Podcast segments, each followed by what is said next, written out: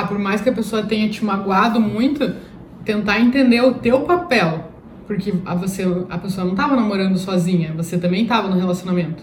Agora não adianta você se vitimizar, entrar numa concha e tentar se proteger dos outros com medo do que os outros vão fazer. Você tem que se preparar para ver o que essa pessoa fez, se de alguma forma você causou isso também, ou se você realmente foi vítima, como que você pode ser para não ser mais vítima de uma situação dessa e encarar os outros relacionamentos já com uma postura diferente.